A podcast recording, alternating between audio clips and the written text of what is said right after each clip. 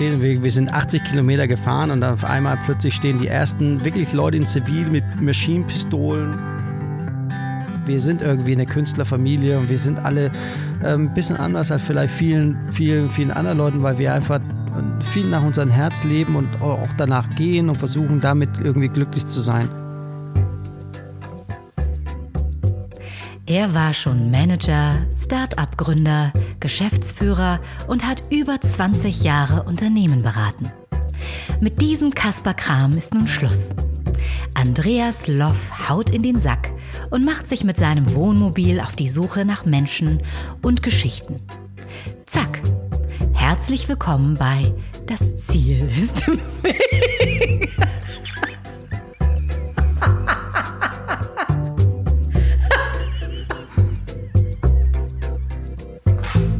Uiuiuiui, es ist schon wieder ganz schön warm. Wir haben Sommer und das ist auch gut so.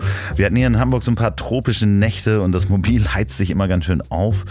Aber bevor ich über das Wetter rede, erstmal herzlich willkommen zur Folge 31 des Podcasts, in dem es um Quereinsteiger, Querdenker und Quertreiber geht. Und genau dazu habt ihr mir auch Feedback äh, geschickt. Ich habe in der letzten Anmoderation ich gesagt, dass es die Folge 29 ist. Dabei war es die Folge 30 und das habt ihr sofort bemerkt und mir auch geschrieben. Und ihr könnt mir auch immer schreiben an ziel.ponywurst.com oder auf Instagram Andreas Loff, Facebook. Das Ziel ist im Weg und ihr habt mir geschrieben, nämlich Feedback zur Folge mit Lisa Feller. Trotzdem wir so albern waren, hat euch das Interview anscheinend sehr gut gefallen. Einer schrieb mir sogar, dass er Lisa partout doof finden wollte, jetzt aber nach dem Gespräch gerne mal mit ihr ein Bier trinken wolle. Komisch, ähnliche Reaktionen hatte ich bei Atze Schröder. Die Comedians scheinen irgendwie zu polarisieren. Apropos polarisieren. Polarisieren kann nämlich auch mein Werbepartner, und zwar Brillengläser. Gott, das klingt wie eine Überleitung von Lanz oder Gottschalk. Hier ist er, mein Partner und die Werbung One Million Glasses, die Kraft der vier Augen. Ich habe ja schon über Hauke und Marc Peters in den Folgen davor was erzählt und euch die vorgestellt. Mein absoluter Lieblingsoptiker, kann ich wirklich so sagen. Die haben nicht nur die besten Brillen und die nachhaltigsten Marken in ihrem Angebot, die setzen nämlich in der Auswahl auch auf Transparenz in der Produktion und in Materialien. Damit deine Brille eben nicht in einem chinesischen Sweatshop zum Billiglohn im Spritzgussverfahren hergestellt wird. Die haben Marken wie Moscow, New York, Reiz Germany, aber auch ganz kleine japanische Labels und limitierte handgemachte Modelle. So, und ihr bekommt 20% auf alle Sonnenbrillen und Brillengestelle. Bis Ende September ist die Aktion. Entweder online auf onemillionglasses.de im Shop mit dem Gutscheincode 4auge. Zahl 4 und dann Auge oder 4 Auge ausgeschrieben in einem Wort, alles klein. Oder ihr geht in die Läden nach Hamburg, wenn ihr auf dem Städtetrip seid oder vielleicht sogar in Hamburg wohnt. Entweder in der Schanze ganz am Anfang, Schulterblatt 3 oder in Ottensen in der Bahrenfelder Straße 133. Und wenn ihr in den Läden seid, dann traut euch einfach, sagt, ihr kommt über den Podcast, das Ziel ist im Weg. Da könntet ihr auch zum Beispiel so ein paar Hamburger Rapper oder die Leute von Studio Braun treffen oder eben mich, weil ich brauche demnächst eine Brille und ich habe es immer noch nicht geschafft, da zum Einmessen zu gehen. Also, One Million Glasses, vielen Dank für die Unterstützung. So, aber nun zu meinem heutigen Gast. Der dänische Koch Brian Beusen, ähm, also der dänische Koch Brian Beusen, ich kann das gar nicht so gut nachmachen. Was soll ich sagen? Ähm, da können sich einige Gäste buchstäblich eine Scheibe abschneiden. Der Mann kam mit einem Eimer voll Eis, voller kleiner Bierflaschen und einem riesigen Stück Entrecote und einer Flasche norwegischen Aquavit zu mir. Hei, hei, hei, hei. Den haben wir dann nämlich auch getrunken und die kleinen Biere auch. Ähm, zum Glück haben wir den Podcast abends aufgenommen und Brian musste nicht mehr Auto fahren. Denn wir haben dann während der Aufnahme auch noch eine Flasche Rotwein getrunken und gegen Ende könnte man zumindest bei mir eine schwere Zunge bemerken. Wir haben die Aufnahme schon Ende Mai aufgenommen. Ähm, da war es noch ein bisschen kälter, aber das hat uns nicht davon abgehalten, sehr, sehr viel Spaß zu haben. Wir reden über Surfen, seinen Weg in die Gastronomie, über Nationalstolz, über Dänemark und was es mit dem Begriff Hügge auf sich hat. Wir reden aber auch über seine Legasthenie, seinen Sohn Jaden, den upcoming Star-DJ und wie er mit der frühen Karriere seines Sohnes umgegangen ist, der nämlich schon ganz früh angefangen hat zu summen. Äh, singen, zu summen. Gott. Ach ja, und wir sprechen auch noch über sein Buch, die neue TV-Show, die demnächst kommt. Achterbahn fahren im Europapark, wo er ein Gastronomiekonzept gemacht hat. Und natürlich übers Essen. Hört rein, aber vorsichtig, vielleicht vorher was essen, weil an einigen Stellen bekommt man auf jeden Fall Hunger. So, und die Musik am Ende kommt wieder von Piano bei Bauke und heute hören wir dann den dritten Teil der Suite Nordsee. So, und nun viel Spaß beim Reinhören. Oh, man hört die Vögel, ist auch schön. Bei mir sitzt Brian Beusen, habe ich das richtig ausgesprochen, der verrückte Däne. Also Brian Beusen auf jeden Fall, verrückte Däne, sagen viele, ja. Aber warum überhaupt? Ich glaube ich weiß es nicht. Also es kam eigentlich aus, aus eher aus dem Ding, dass ein äh, alter Bekannter zu mir immer geschrien hat, na du geiler Däne.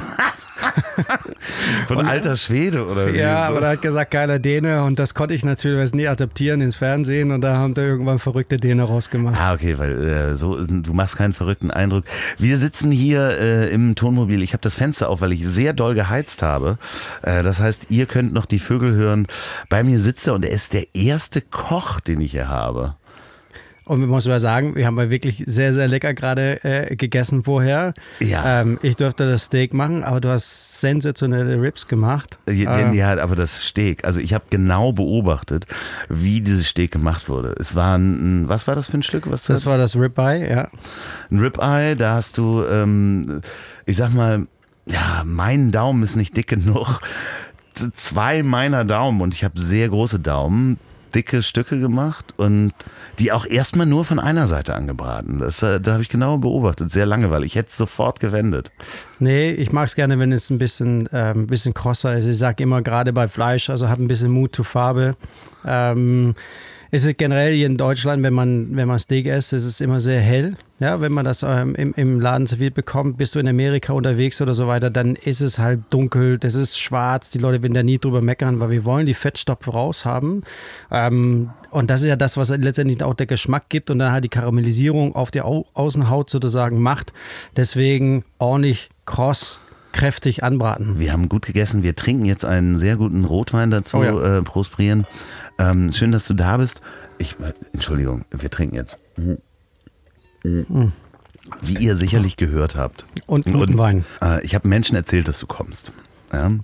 Und speziell Frauen haben gesagt, das ist doch der mit dem süßen Akzent. Wann ist dir das erste Mal aufgefallen, dass man als Däne, der Deutsch spricht, auf jeden Fall einen Sympathiebonus hat, der sehr groß ist? Als ich mit 18 nach Deutschland kam. Das ging ziemlich schnell. Okay, das ist ja natürlich auch eine interessante Zeit als äh, junger Mann dann. Äh ja, war, war cool. Also ähm, ich bin ja generell irgendwie hängen geblieben. Ähm, und es war eine tolle Zeit, als ich ähm, mit 18 hier runterkam und meine erste Lehre angefangen habe als Cocktailmixer. Ah, ähm, ist wirklich eine Lehre oder? Nee, das war keine richtige, richtige Lehre, sondern das war, das nennt sich ein Volontär. Das ging über okay. zwei Jahre. Ähm, und dann hat, das war das erste Projekt damals von der Deutschen Barkeeper Union äh, in Deutschland, dass man quasi nicht erst ein Hotel- und Restaurantfachmann machen musste, drei Jahre und dann geht man in die Bar, um das zu lernen, sondern man konnte damals direkt in die Bar dann halb anfangen. Das war auch dein erster Job? Das war auch mein erster Job, ja. Und da bist du aus wo nach wo gewandert? Also ich bin ja in Dänemark aufgewachsen, in Kolling. Das äh, ist ein ganz kleiner Ort ähm, äh, an, der, an der Ostküste, wenn du hochfährst. Äh, und da auch wirklich auf dem Land mit äh, 2000 Einwohnern. Ähm, außerhalb Kolling, Oger. Und das hört sich schon wieder so, so brachialisch an. Ne? Nee, nee, nee, nee, nee, super. Ich bin ja da ganz, wir haben ja vorher gesprochen, ich bin ja, ich bin ja sehr Dänemark-affin und äh, Dänen-affin. Also dementsprechend, das hört sich überhaupt gut. Der Ogre, es klingt natürlich wieder die Figur aus dem äh, Walt Disney-Film, aber ja. und äh, von da bist du nach Düsseldorf gekommen. Oh, vorher war ich, vorher war ich noch, mein allererster Job in Deutschland war in Rüdesheim in der Drossengasse in der Winzerkeller. Da hat mein Bruder mich runtergeholt. Man muss mir wirklich so sagen, der hat, ähm, mich irgendwann angerufen, der hat da als Kellner gearbeitet und meinte so, ey, komm da runter. Ich wusste eigentlich gar nicht so richtig zu der Zeit, was ich mit meinem Leben anfangen sollte. Mit 18, ich war mit der Schule fertig, ich konnte eigentlich nicht das machen, was ich wollte. Ähm, meine Knie waren gerade kaputt, ich wollte eigentlich Sport machen und stand so mitten im Leben, wusste nicht, in welche Richtung ich gehen sollte. Und er rief mich an und sagt, komm da runter. Also habe ich ich durfte das Land vorher, ich 18 bin, nicht verlassen von meinen Eltern aus. Ah, okay. Dann habe ich wirklich morgens mit meinen Eltern gefrühstückt und mich in Zug gesetzt an meinen Geburtstag und bin dann am 14. Mai damals äh, nach Deutschland gewandert. Was haben die dazu gesagt? Als ja, die, gesagt, die wussten, wie wir sind. Das waren, die haben auch das Reisen geliebt. Ja, das war für die, wir, wir sind viermal im Jahr verreist mit der Familie und so. Die wussten, die konnten uns da nicht halten. Also haben die so versucht, das so lange zu gehen. Was gesagt, bis du 18 bist, verlässt du definitiv nicht das Land. Und ähm, ja, mein 18. Geburtstag bin ich dann Richtung ähm, Rüdesheim marschiert sozusagen und bin da angekommen. Das blühende Leben von Rüdesheim. Ja, und habe dann da in der Drosselgasse angefangen. Und ähm, das habe ich über den Sommer rüber gemacht. Ähm, und das war für mich ja natürlich eine komplett andere Welt. Und habe einen Typen kennengelernt, der meinte so, ey, du bist der perfekte Barkeeper. Und der war damals Vorstand, in Vorstand von der Deutschen Barkeeper Union und hat mich gefragt, ob ich nicht Lust hätte auf ein Projekt. Hat eine Bar gefunden in, in Düsseldorf im Hotel, wo ich anfangen konnte und hat gesagt, ein zweijähriges Projekt und ähm, wir bilden dich dann als wirklich als Barkeeper aus.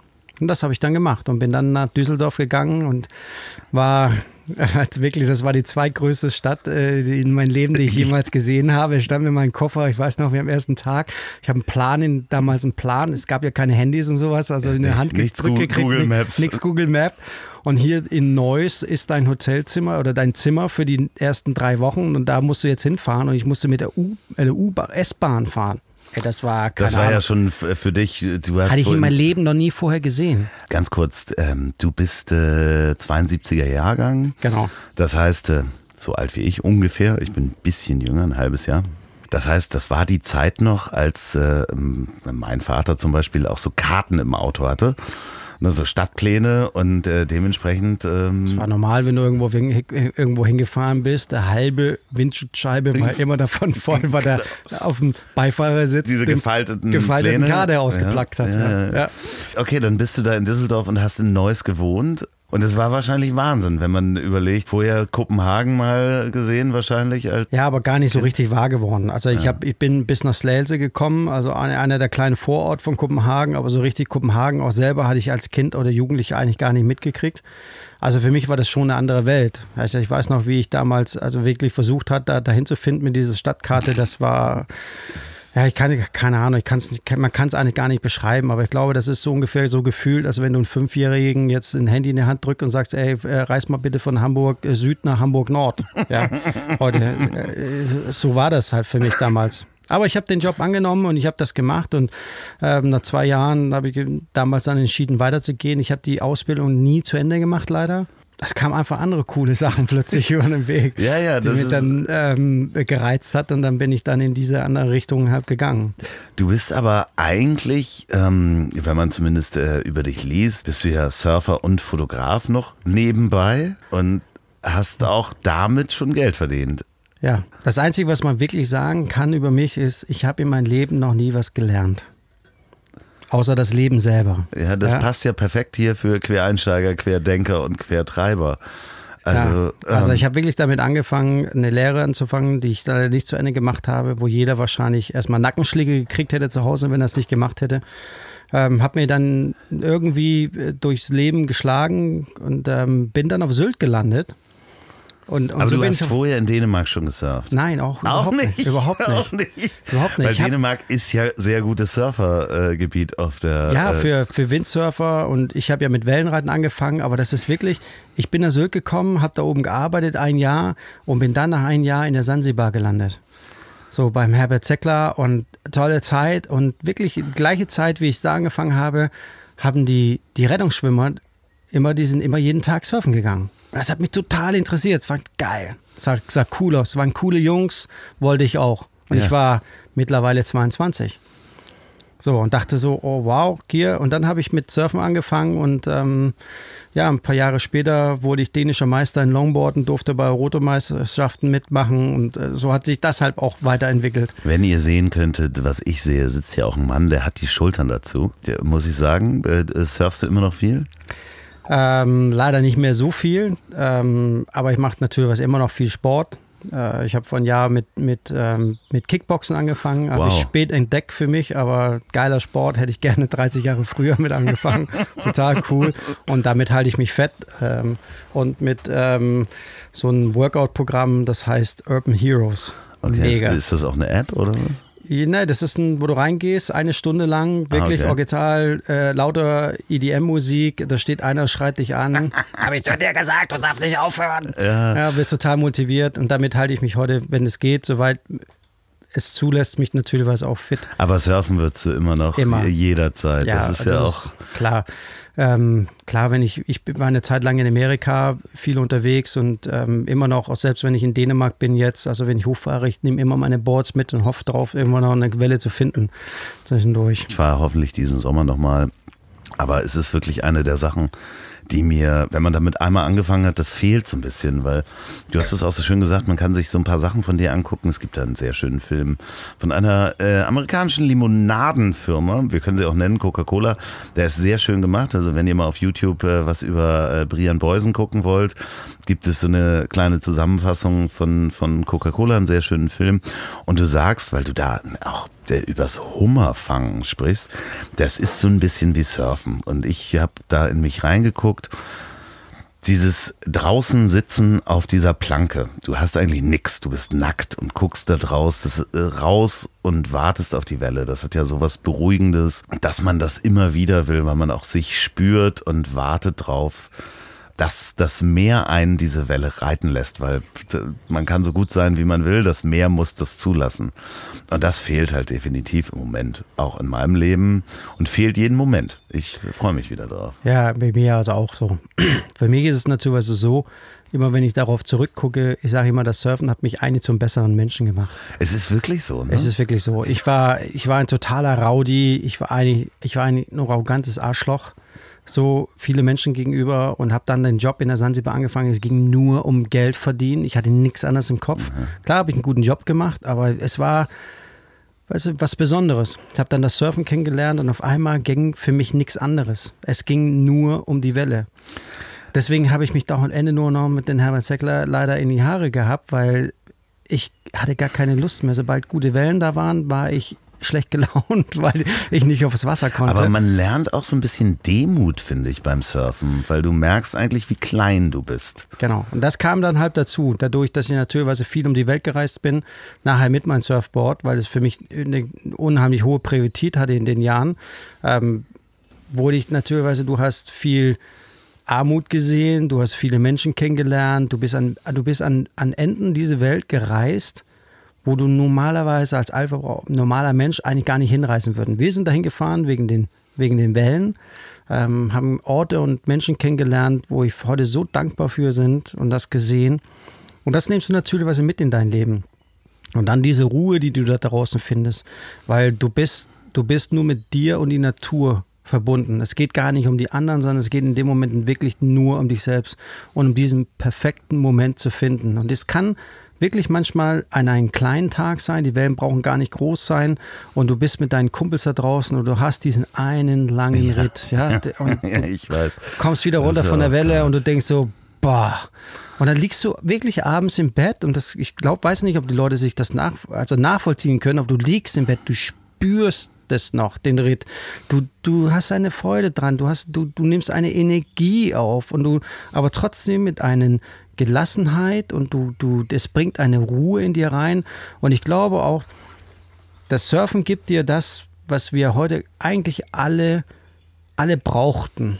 Diese halbe Stunde oder Stunde, wie du auf dem Wasser sitzt und du schaltest komplett ab. Jedes Problem, jeder Streit mit deiner Frau, jeder Problem mit Geld, jeder, alles, dein, dein Job, alles, was du hast, es ist einfach weg. Ich, Deine Seele baumelt und dann auf einmal siehst du, oh, jetzt geht's los, du drehst um, paddelst mit deinem Board los und dann steigst du auf die Welle drauf und du fährst rein. Hört total kitschig an, wahrscheinlich. ihr sagt. Nein, nee, nee. Aber du ich, rutschst ich dann kann es diese ja Welle. so nachvollziehen. Du rutschst dann da längs und dann in dem Moment, wo du dann wieder rauf, du legst dich auf dein Brett und paddelst wieder raus. äh, de- Deine Sonne ist, du, deine Fresse ist total verbrannt, deine Arme sind wie Nudeln, aber du bist der glücklichste Mensch. Wir brauchen nicht viel, um glücklich zu sein. Genau, das ist nackt mit einem Stück Holz. Genau. Ich war dann auch äh, mal auf Bali surfen. Mit den Locals habe ich mich sehr gut verstanden und die haben halt nix. Die haben ihr Brett, die haben eine Badehose, also ein Stück Holz und ein ein Stück Stoff am Leib. Die glücklichsten Menschen überhaupt. Und gerade diese Demut auch, weil du kannst so gut surfen, wie du, also wie du willst. Wenn das Meer dich nicht lässt, wenn das Meer dich diese Welle nicht reiten lässt, dann kannst du machen, was du willst. So, das ist ein Zusammenspiel auch von, also äh, zumindest das, was ich erlebt habe, dass du auch so dankbar bist und demütig dafür. Dass Total. Du Und- merkst auch, wenn es dich einmal zerschlägt, wie stark dieses Meer ist. Und du bist halt nichts. Genau. Und es ist auch, also es gibt ja wirklich große Tage auch, wo man manchmal, es gab auch Tage, wo man da draußen gesessen hat und bis rausgepaddelt und hat gedacht, scheiße, ich hätte heute nicht hier draußen sein müssen. Ich bin heute einen Schritt zu weit gegangen, aber es ist nochmal gut gegangen. Aber letztendlich ist es einfach dieses, das, das macht dich einfach glücklich. Das ist unglaublich. Ich kann auch nie jedem sagen, es geht auch gar nicht darum, der beste Surfer zu sein da draußen, sondern es geht auch darum, einfach derjenige, der am meisten Spaß hat bei dieser Sache. Ich meine, es ist generell was mit, wer Spaß drin hat, der hat auch Freude dran und diese Freude, das übergibt einfach eine Energie in dir selber, was du dann mit nach Hause nimmst. Du kommst nach Hause abends, du bist total im Arsch. Ich weiß nicht, ob jemand vorstellen könnten, einen Marathon zu laufen und während des Marathon alle 500 Meter nochmal äh, fünf hier Ingelhöpfe mit hoch runter und drei Liegestütze nochmal zu machen. So fühlst du dich, Ja, wenn aber du du nach Hause machst kommst. es ja gerne. Also eine Geschichte muss ich dann noch zu erzählen. Und dann, ich habe da auf Bali ähm, mit einem Australier gesessen im Line-Up. Der war so 60. Ja, alter Soldat, der hatte eine balinesische Frau und der hat da immer Urlaub gemacht und wir saßen so, waren die wenigen Longboarder draußen. Wir waren so drei Longboarder und dann kam jeden Tag zusammen gesurft mit dem Australier und irgendwann kam ich, ich glaube Jim hieß er, Jim aus Südafrika dazu. Jim war Mitte, Ende 60. Hatte so einen Hut auf, hinten so, damit ihm der Rücken nicht verbrennt. Hatte auch ein Longboard und da sagte er, ah, wie geht's dir, Jim? Ah, das ist Jim, Andreas äh, aus Deutschland, Jim aus Südafrika. Du, wie war deine Herz-OP? Du hast ja zwei Bypässe bekommen. Und der so, ah nee, ist alles super. Und der surfte wie, ist ganz dünner Mann, surfte wie ein junger Gott. Und äh, hat mir dann auch gesagt, pass mal auf, nimm mal hinten den Fuß ein bisschen zur Seite. Nächstes Mal, wenn du fährst, es war so super nett. Dann haben wir zusammen Chicken Noodles gegessen, wenn du dann auch Hunger hast zwischendurch. Und dann sagte ich zu ihm irgendwann so, das ist so eine geile Sonnenbrille auf. Jim aus Südafrika wahrscheinlich. Ich muss den Namen nochmal googeln. Und ich sag, du, super geile Sonnenbrille, wo hast du die denn her? Und das war so eine Quicksilver-Sonnenbrille. Und er nimmt die ab und guckt die an und sagt, du, die hat mir irgendjemand gegeben. Ist ganz geil. Ist geil, oder? So, ja, ja, ich finde die gut. Und dann, ähm, war der irgendwann weg und dann sagte der Australier zu mir, finde ich ganz geil, dass du den CFO von Quicksilver fragst, wo er seine Quicksilver-Sonnenbrille her hat. Ja, sehr geil. Einer der Chefs von äh, Quicksilver. Einer der größten Surffirmen der Welt, wenn nicht die größte. Ja, und er saß halt auf Bali mit Ende 60, mit drei Bypässen, war der glücklichste Mensch der Welt, dass er wieder surfen konnte und hat mir noch was beigebracht. Und dann kommt so ein Deutscher und fragt ihn, wo er eine Quicksilver-Sonnenbrille her hat. Du Da kenne ich aber auch eine gute Geschichte Ja, zu, bitte. weil Bitte, wie ich zum Golfen gekommen bin. Wir, wir sind drei Jungs gewesen. Wir haben in, in, in LA haben die einen ein, äh, Van besorgt, also ein Dodge Van. Und damit sind wir dreieinhalb Monate die Baja California runtergefahren zum Surfen. Totaler Traum. Wir sind losgefahren und auf den, wirklich den Bus vollgestoppt. Vorher waren wir auf dem Flohmarkt. Dann haben wir wirklich für einen Dollar äh, Golfschläger gekauft und ganz viele Bälle haben wir ein paar, ein paar Dollar mehr gekauft und haben gesagt, okay, wir spielen abends, wenn, wenn Niedrigwasser am Strand, um wer da quasi den Abwasch machen muss. Sehr gut. So, und wir konnten alle nicht golfen. Und dann sind wir losgefahren und dann gibt es, wenn du die Bache runterfährst, gibt es so Guns and Drop Checks. Und da stehen wir, wir sind 80 Kilometer gefahren und dann auf einmal plötzlich stehen die ersten wirklich Leute in Zivil mit Maschinenpistolen und hast Wo war nicht das? gesagt- Welches Land war das denn? Mexiko. Mexiko. Mexiko, klar, das ist okay. quasi, wenn du San Diego, Kalif also Kalifornien, San Diego runterfährst, den Zipfel, der da liegt, und man gesagt, Tijuana, wenn jemand euch anhält, ihr drückt auf den ja. einfach fahr, die ersten 150 Kilometer gibt ihr Gas. Wir waren gerade 80 Kilometer hinter der Grenze, kommen wir über einen kleinen Hügel rüber und dann stehen die wirklich mit brennenden Fässer, Corona-Zelten und wirklich jeder eine Pumpgun oder eine Skipistole in der Hand und macht Lungs, mach mal runter. Dann sitzt, ey, wir haben uns so in die Hose geschissen, das kannst du dir nicht vorstellen. Und das, davon hatten wir insgesamt, bis wir unten waren, 13 Stück. 13 Checks. Und- Ungefähr bei der siebten Check waren irgendwie, die haben den ganzen Wagen auseinandergenommen, haben nichts gefunden. Wir haben dann auch mittlerweile gelernt zu zeigen, ey, wir sind Deutschen und denen hier im Dings. Dann waren die auch ein bisschen entspannter mit uns, weil wir keine Amis waren. Aber auf jeden Fall bei diesen siebten, genau diese siebte Position wollten wir den Wagen wieder anspringen und er springt nicht mehr an. Die ganzen Militär stellt sich wieder auf, laden ihren Guns durch, zielen auf uns und schreien uns an, wir sollen aus diesem Wagen wieder rauskommen. Weil die dachten, wir wären total wären nervös geworden, wir krieg, kriegten Kinder in die Hand gespielt. Dann haben die den ganzen Wagen komplett auseinander, also komplett auseinandergenommen. Nichts gefunden, alles wieder rein und wir durften dann gehen. Wir hatten so einen Schiss, dass wir den Wagen geschoben haben und wir den nicht mehr anspringen konnten. Okay. Ja, und beim Schieben, ungefähr drei Kilometer nach diesem Gonzo, hält ein Auto an. Kommt Bob aus. Bob hat ungefähr seine Brillengläser mal so groß wie der, wie der Deckel, also unten, unten der Boden von den Coca-Cola-Gläser. Und sagt: Jungs, ich helfe euch, ein Ami, ich bringe euch mal zur nächsten Werkstatt. Auf der Tour zur Werkstatt sagt Bob: Yeah, I know Hamburg. Yeah, flew over a few times. So, und Okay. stellt sich fest, dass Bob im Zweiten Weltkrieg als B-52-Bomber I bombardiert oder. Hm, ja, okay. schön viele Bomben draufgeschmissen hat, ist dann irgendwann abgeschossen worden, kam in Konzentrationslager, ist dann nach Amerika später wieder zurückgekommen, wurde Golfprofi und hat die Jack Nicholson Golfkurse entworfen. Ah, okay. So, hat dann überall auf der ganzen Welt und hat sich dann Mexiko abgesetzt. Also endet wir in Mexiko am Arsch der Welt, mussten drei Tage auf einen neuen Drehmomentzähler für unseren Van warten und wussten nicht, was wir machen konnten. Und jeden Tag kam Bob für ein paar Stunden vorbei und guckten nach uns, ob es so gut ging. Und wir standen auf diesen, und äh, unser Golfschläger gezeigt, gesehen hatte, standen wir auf einem alten Baseballfeld, was bestimmt seit ungefähr 50 Jahren kein Mensch mehr benutzt hatte, und hat uns Abschlag beigebracht. Ach, wie geil. Ja, also wir sind wirklich nach drei Tagen weitergefahren. Wir konnten alle, wir hatten alle einen perfekten Abschlag. Ja. Und seitdem kann ich wirklich Golf spielen, weil Äh, und heute hast du äh, Handicap und Platzreife und so? ähm, habe ich immer noch nicht, aber ich kann da definitiv gut spielen. Aber das ist, wie gesagt, wie ich sagen wollte, das ist halt diese geilen Geschichten, die du erlebst, weil du losziehst, um eine Welle zu suchen und dann erlebst du sowas. Wie weit seid ihr gefahren am Ende? Wir sind bis zu Cabo San Lucas runtergefahren Okay. und dann haben wir da 80 Kilometer vor Cabo San Lucas unten an einem Strandgebiet, da haben wir dann zweieinhalb Monate gehäust in diesem Wagen und jeden Tag gesurft. Traum. Das erste Mal Yoga kennengelernt, haben wir Yoga am Strand gemacht, morgens eine Stunde surfen gegangen. Das, Das wäre meine nächste Frage gewesen, weil äh, du sagtest dazu, heutzutage, die Leute brauchen eigentlich sowas. Und das siehst du ja auch in der Yoga-Bewegung. Da, da ist ja was Ähnliches drin, ne, was die Ruhe anbelangt.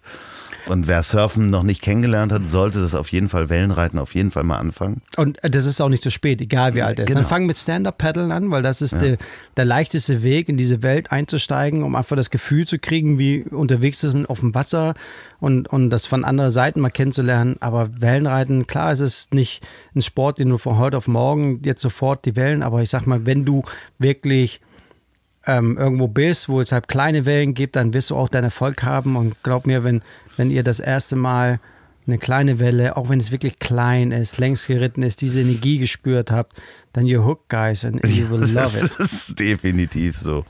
Ich war ja in, in ähm, Dänemark viel als Kind. Die einzigen Worte, die ich wirklich noch, ich habe ja die letzten Tage mich ein bisschen mit Dänemark dann auch beschäftigt, weil ich wusste, du kommst. Und ähm, da will ich ja auch vorbereitet sein. Und ähm, die zwei Worte, die mir als erstes eingefallen sind, sind Kartoffler. Ja. Weil äh, die konnte man überall kaufen und es ist auch damals in den Häfen. Also wir sind, mein, meine Eltern hatten damals ein Segelschiff. Wir waren viel in, immer nach, von Fehmarn nach Röttby und dann komplett äh, bis nach Anholt hoch. Und das andere ist natürlich ein Wort, das sehr segelspezifisch ist, das ist Haunepenge. Haunepenge. Haunepenge. Haunepenge. Haunepenge finde ich immer noch so, es ist, ist Hafengebühr, ja. Also Ja. dieses- da kommt dann morgens jemand, der Hafenmeister, an dein Schiff und klopft meistens irgendwie mit einem Schlüssel oder sowas vorne an deine Reling und dann hört man das im ganzen Schiff und sagt, Haunepenge. Und das äh, erinnere ich noch als Kind, das ist eine der wenigen Sachen und vorhin haben wir uns schon drüber unterhalten, sind natürlich die Eissorten wie Kung Fu und Champagnerbrus und natürlich Lakritz. Also, Und Gammel, der ist Eiswaffel. ja. Mit Guff. Ja, ja, ja, ja. Und es gibt ganz viele Menschen, die waren noch nie in Dänemark. Wir als Hamburger haben es natürlich nicht weit. Aber es gibt auch in Süddeutschland viele Leute, die waren noch nicht da. Und jetzt bist, stehst du ja unter anderem auch für die dänische Küche. So. Skandinavische Küche. Ja. Nicht nur die dänische, aber es sagt die dänische, aber generell so diese ganze skandinavische, dieses Modern Art of Cooking. Ja, das ist eigentlich so das, was ich liebe. Wenn man aber so als erstes an Dänemark denkt, denkt man natürlich an Röde Pölser und das gute dänische Hotdog. Und die geriffelten Pommes. Die geriffelten Pommes. Aber du hast ja selber ein, ein Restaurant, äh, Brien Steak and Lobster in Hamburg seit 2014.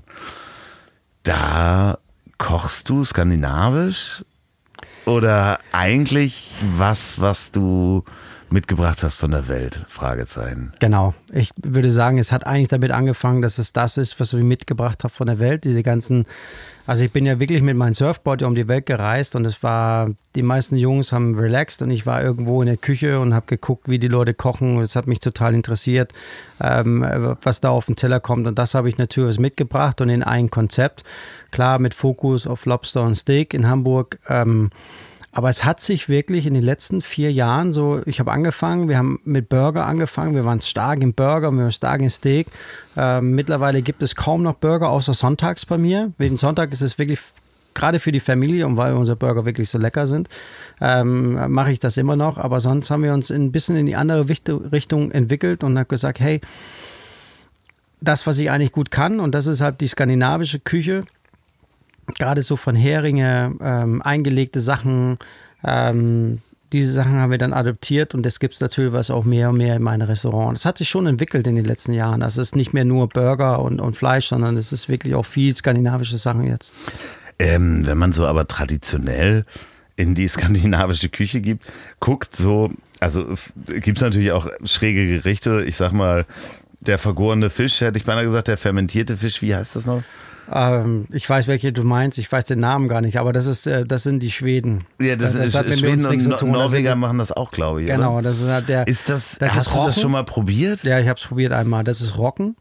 Da wird dann quasi vergoren, reingesetzt in Dosen und dann, dann dadurch, ähm, dass er quasi wie gammelt da drinnen, Ja. äh, zerlegt es sein Fleisch und dann kannst du es halb essen, aber der Gestank ist halt widerlich, ne? Hast du das, äh, hat das geschmeckt?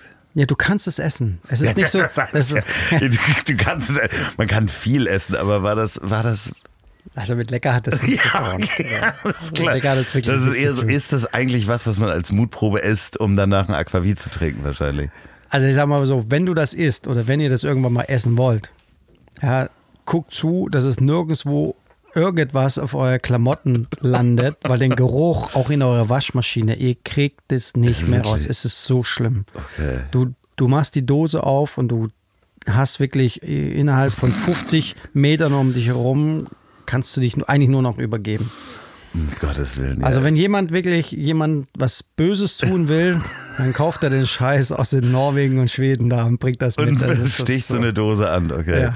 Aber es gibt äh, was Schönes, ähm, und das gibt es auch nur, nur in Dänemark, ähm, den Begriff, äh, spreche ich es hoffentlich richtig aus, Hüge. Ist es- Hüge, ja. Hüge? Hüge. Hüge ähm, ist ein, eigentlich ein Lebensgefühl, oder? Ja, ich sag mal einfach, die Dänen sind Hüge. Das ist nicht nur die Lebensgefühl, sondern es ist einfach Dänemark. Es ist auch ein Wort, das gibt es nicht in Englisch, es gibt es nicht in Deutsch, es gibt nicht in Schweden, auch nicht in Norwegen. Es gibt es wirklich nur in Dänemark. Was bedeutet das? Es ist immer schwer zu sagen. Also viele Leute bedeuten das als Kerzenlicht, als gemütlich miteinander zusammensitzen und so weiter. Für mich ist es, ähm, ich glaube, jeder interpretiert das vielleicht unterschiedlich. Für mich geht es nicht um so sehr um das, was wir haben, sondern eher um das, was wir machen mit Freunde und Familie. Also wirklich, Hücke kann sein, kann wirklich eine kräftige Umarmung sein. Hüge kann sein Sport machen und danach, wenn du total kaputt bist und du sitzt und trinkst deinen Shake in der Ecke ganz gemütlich und bist mit dem Moment mit dir selber im Einklang, das kann Hücke sein. Das ist dieser Moment, weißt du, wo du dich einfach wohlfühlst, wo du denkst, wow, ich habe jetzt eine Stunde Vollgas gegeben, ich habe was für mich selber getan und jetzt genieße ich diesen geilen Drink. Das ist Hücke. Gehst im Wein mit deinen besten Kumpel und Geschichten, wo ihr euch gegenseitig Geschichten von der ganzen Welt erzählt. Das ist Hücke. Wenn du morgens aufwacht und deine Tochter zu dir ins Bett springt, dich umarmt und sagt, wie lieb die dich hat, Okay. das ist Hücke. Okay. Ja. Es kann aber auch der Moment sein, wenn du mit dein, deiner Mutter sitzt ja, und ihr sprecht wichtige Sachen ab und sie macht nachher noch ein kleines Gläschen Wein auf und Kerzen an und sagt, hey, schön, dass du zu Hause bist und dass du mal endlich Zeit wieder für mich hast. Das ist Hücke. Das ist al- also mehr als Gemütlichkeit und auch Geborgenheit irgendwie, ne? Ja, das hat viel mit Gemütlichkeit und viel mit Geborgenheit zu tun. Ja, also ein warmes Gefühl, ähm, aber es ist so eine Gemütlichkeit, Geborgenheit für mich, wenn ich das versuche zu interpretieren, hat es so auch was mit Kamin und Deswegen ne? haben die Dänen ja auch den größten Ver Verbrauch pro Kopf an Kerzen ist das so. in ganz Europa. Die haben den höchsten Verbrauch an Zucker pro Kopf und an, an jetzt pass auf, an Butter. Noch mehr als die Franzosen. Wirklich? Ja. Also Zucker auch. Ja, Ja, es gibt sehr süße Sachen in, in Dänemark. ja also, das macht einfach glücklich. Ich bin ähm, auch aufgewachsen immer mit, mit einer Portion Mathilde im äh, Kühlschrank. Ja.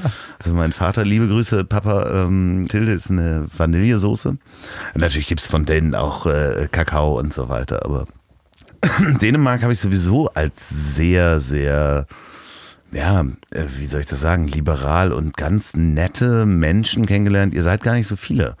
Wenn ich von ihr spreche, ihr seid 5,7 Millionen oder sowas. Ja, ich glaube mittlerweile sechs, aber Ja. ungefähr so. Um Ja, den Dreh herum. Das ist ein total, wenn man sich damit beschäftigt und auch so ein bisschen wirtschaftlich sich das anguckt. Ich will jetzt gar nicht unbedingt auf die Politik eingehen, aber ihr habt doch eine der niedrigsten Arbeitslosenquoten in, in Europa, obwohl man als Arbeitsloser mehr bekommt als hier.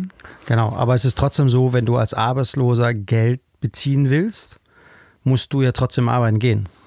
Okay. äh, Also es als ist nicht so, dass du als anderes. Arbeitsloser zu Hause sitzen kannst und sagen, ja, äh, ich habe jetzt, ähm, ich habe jetzt Philosophie studiert, es gibt gerade keinen Job. Dann sagt der Staat, okay, cool, kannst du aber trotzdem dein Geld bekommen, auch sehr gut, aber du musst einmal in der Woche die ganzen Kreisel mit Blumen bepflanzen. Okay. Ja, um da Geld zu sparen, schicken die dann die Leute los. Du musst trotzdem mit der Hand anlegen. Auch nicht, wenn es viel ist, aber du musst ein bisschen Hand legen. Finde ich Also es gut. Nicht so, dass du dann zu Hause sitzt und äh, den ganzen Tag Däumchen dreht.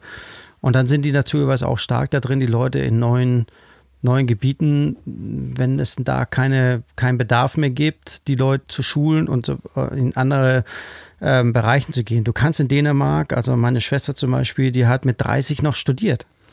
Und das komplett vom Staat bezahlt. Hat sich um, umgewandelt, ist heute äh, Schul Schullehrerin ähm, und unterrichtet ähm, Kinder in London ähm, Bre- Dänisch bei. So, ja, Dänemark ist super. Und was auch ganz super ist, ist meine neue Rubrik inklusive Gewinnspiel. Und die wird euch präsentiert von meinem Partner, der Kehr wieder Kreativbrauerei. Und es gibt da drei Probierpakete mit Bier zu gewinnen.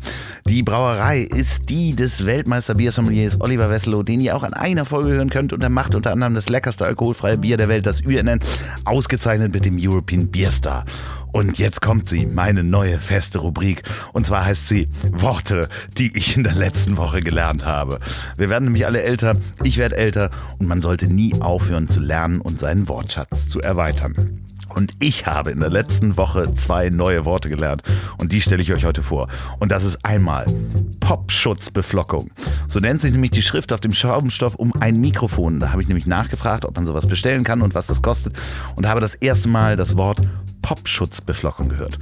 Ob mich das im Leben weiterbringt, keine Ahnung. Jetzt kommt das zweite Wort. Das zweite Wort ist Verkokungsrasseln.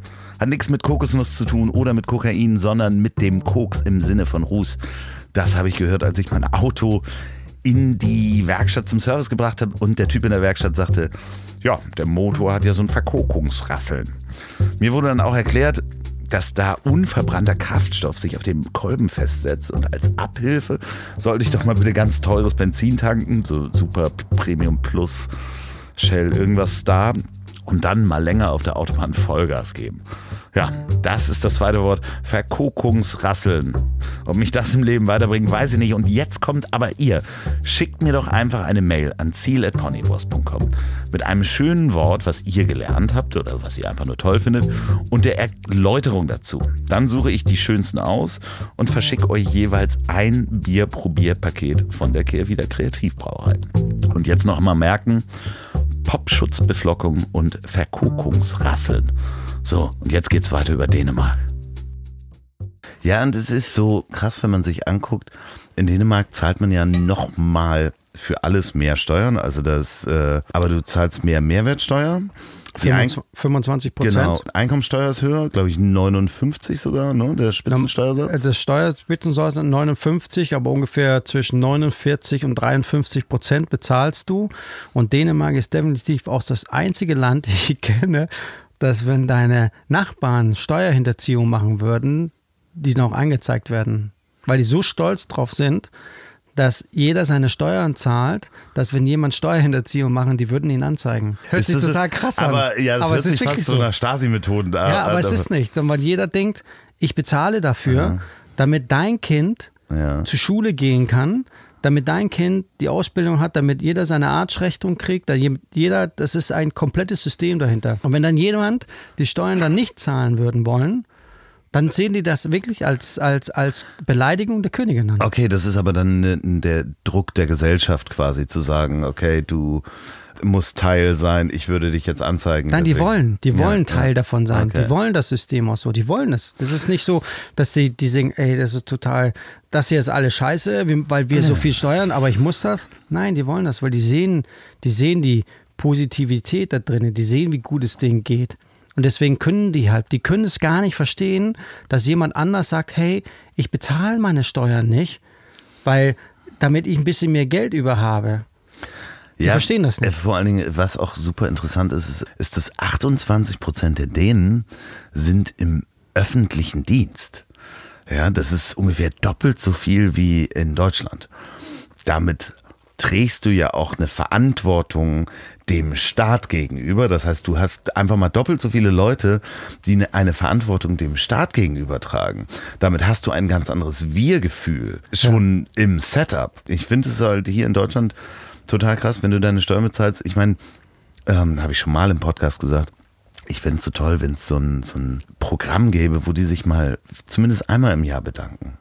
Wie, weißt du, so wie so ein, wie so ein äh, je- jeder, jedes Unternehmen hat so ein, so ein äh, Club oder sonst was, wo die sagen, Mensch, einmal im Jahr schicken die dir ein Schreiben und sagen, danke, dass sie die Steuern bezahlt haben.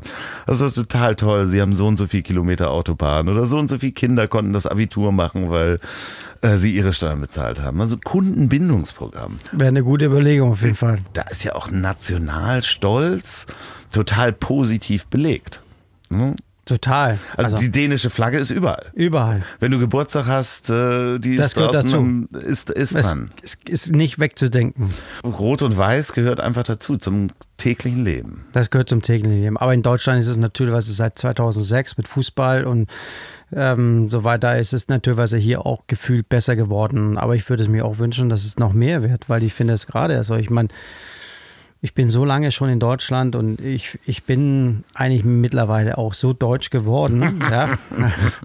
ähm, ich finde das eigentlich schade, dass die Leute das nicht noch mehr auf ihre Brust schreiben. Es gibt nichts, es, es gibt nichts, wofür man sich schämen muss. Äh, Ja, das, also das ist ein, ein, ein tiefes Feld, weil natürlich, also meine Generation, also unsere Generation, ich bin ja noch aufgewachsen mit meinem Großvater, der den Krieg erlebt hat und der sich wirklich geschämt hat für das, was Ja, seine aber was haben die denn nicht dafür gelitten? Wie viele Ich- Menschen sind ohne dafür Frage, gestorben? ohne Frage, genau. Und, und da muss man da irgendwann mal da- davon einen Strich abziehen und sagen, hey, und die Generationen, die jetzt da sind, die haben, die haben was Neues, die haben was Tolles aufgebaut und ich glaube, danach hat man noch mehr bezahlt, dafür und man hat so viel dafür getan, für andere Länder und dafür, dass es andere gut geht. Das muss auch endlich mal vorbei sein. Ja, es ist definitiv. Vor allen Dingen, wir sind die erste Generation, die auch anfängt, mit Humor äh, ähm, zu versuchen, die Geschichte zu, zu bearbeiten. Und damit meine ich nicht, dass man sich über den Krieg lustig macht oder sonst was, aber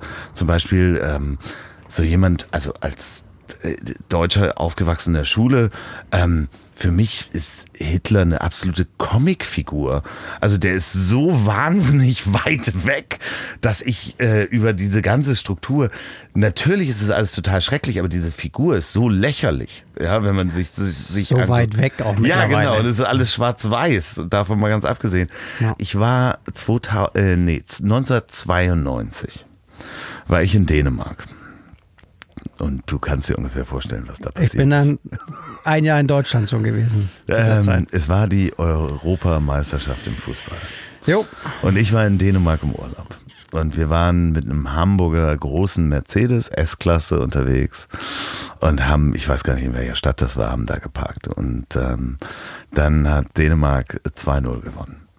Und wir dachten, ach du Scheiße, was passiert mit dem Auto? Es war komplett eingepackt in rot-weißes Band. das, es war so schön und wir sind in jede Kneipe, in die wir gegangen sind, wo die gesagt haben, Mensch, ach, ihr seid Deutsche, ihr trinkt heute Abend umsonst. Deutschland, Deutschland, alles ist vorbei, aber hier trinkt ihr umsonst. Und das war auch, wenn ich das zurücknehme, wir waren so oft im Arm genommen worden, liebevoll in den Arm genommen worden. Das war für mich ein Stück weit Hüge. Das war der erste Mal seit 1945, dass so viele Menschen auf die Straßen waren. Wo Dänemark, das ist mittlerweile, das war wie ein neuer Feiertag für, für die Dänen. Das war natürlich was Besonderes. Ne? Ja, und dann noch gegen Deutschland. Und dann auch gegen Deutschland. Ich finde, äh, ich liebe die Dänen. Und wenn ihr noch nicht in Dänemark waren, w- fahrt da unbedingt mal hin. Das sind so nette Menschen, die leben vor allen Dingen zu äh, einem großen Teil auch von der äh, natürlich auch Liebe zum Tourismus. Ähm, wenn man sich anguckt, ich meine, es ist einfach alles sehr niedlich. Die größte Erfindung oder die, der größte Export ist einfach der Legostein. Wie schön ist das? Was Friedliches, was jeder kennt, außer dass er draufgetreten ist. Das sind die Schweine noch glücklich. Ja, das ist Wirklich das so. Ist wirklich das, so. Das, das ist wirklich so. Wenn du durch Land fährst und siehst diese riesen Felder mit, mit Schweinen, die jeder ein eigenes Haus haben, wo die draußen in der Tour rumlaufen können und so. Das ist schon super. sehr viel Land für sehr wenig Menschen. Ne? Ja, also ganz generell Skandinavien mit, ich glaube, 3,5 Millionen Quadratkilometer und dann mit 26 Millionen Menschen ist natürlich nicht viel auf diese, diese Fläche gesehen. Und wie viele Leute kommen da jedes Jahr hin? Also nach Dänemark reisen jedes Jahr immer noch, ich glaube, 16, 15 oder 16 Millionen Menschen im Jahr, glaube ich, letztes Jahr nach Dänemark gereist aus Deutschland. Das ist natürlich super viel. Aber du bringst ja die dänische Kultur dann auch in die Welt hinaus. Also die skandinavische Kultur. Du hast jetzt nicht nur das Restaurant Steak and Lobster in Hamburg, sondern du berätst ja auch Unternehmen mit dieser skandinavischen Kultur. Genau, also ich bin jetzt im Europapark unten in Rust. Da gibt es ein, ein neues Hotel, das heißt Kronasor. Und das ist komplett skandinavisch. Und da bin ich quasi der Berater für, für alles, was mit Hücke zu tun haben. Ja. darüber können wir gut sprechen und die ganze Food, ähm, äh, Food and Beverage, was im Hotel stattfindet. Ähm, und dann ab, das macht jetzt am, jetzt, äh, das macht jetzt demnächst auf oder, oder Weil- Wir wissen noch nicht, wann wir den, äh, die im Podcast senden. Wann Also- macht es denn ungefähr auf? Also das macht äh, oder das macht jetzt am 24. äh, Mai auf. Ja. Also Hat es dann aufgemacht? Okay, okay. Also es hat ja schon aufgemacht sozusagen, aber ähm, im in November, Ende November, am 31. November eröffnet dahinter ähm, das ähm, Rolantica, äh, was auch komplett skandinavisch angehaucht ist. Und das ist ein Wasserpark mit bis zu 5000 Menschen überdacht, was es ganzjährig läuft. Das ist an das Hotel rangeknüpft. Aber was heißt ein Wasserpark? Das heißt. äh, Rutschen, also wirklich 17 Rutschen. Und das ganze Jahr über. ganze Jahr über. Also ist das draußen oder drin? Das ist drinnen. Und Ah, draußen okay. natürlich was auch im Sommer ein paar von den Sachen, aber die Rutschen und das ganze Wasserwelt findet alles drinnen statt. Da haben die wieder, also die Familie Mark, die haben sich wieder übertroffen, haben da Hast was du dir das hingestellt. Angeguckt schon. Ja. Hast du Wahnsinn. schon Probe gerutscht? Nee, leider noch nicht. Das kommt noch. Also ich bin, ich freue mich schon, wenn wir Hast das du erste für Mal die Familie schon gebucht? Ja, das kommt auch noch. Aber wir werden natürlicherweise schon äh, das vorab ordentlich testen. Äh, das ist klar. Ähm, ich lache immer darüber. Es ist wirklich so, jeder Koch, der da dann drinnen arbeitet, der muss, ähm, der muss ähm, einen Badeschein ablegen, also einen Schwimm Schwimmschein sozusagen, dass er schwimmen kann, sonst darf er nicht im Park arbeiten. Wirklich, ist es so? Ist es wirklich Ist es so? wirklich so? Ja, weil er könnte ja abends auf dem Weg nach Hause in den Becken fallen und Ah, vielleicht okay. könnte er nicht schwimmen. Stimmt, weil du musst ja. Wenn ähm, du nicht schwimmen kannst, kannst du im Park nicht arbeiten, im Ist so. Wasserpark, ja. Ja, okay. Ja, Dafür dürfte ja für dich kein Problem sein mit dem Schwimmen. Überhaupt Aber nicht. du bist da schon jetzt auch ja schon gewesen und du warst da ja auch schon, als Genau. keine Besucher da waren. Ja, das ist schon, das ist schon abgefahren. Ich habe vor über ein Jahr ähm, bin ich daran äh, ins Team geholt worden, um, wo wirklich noch, da war das Dach noch gar nicht gestanden. So und habe das dann natürlich über diese Zeit äh, begleitet.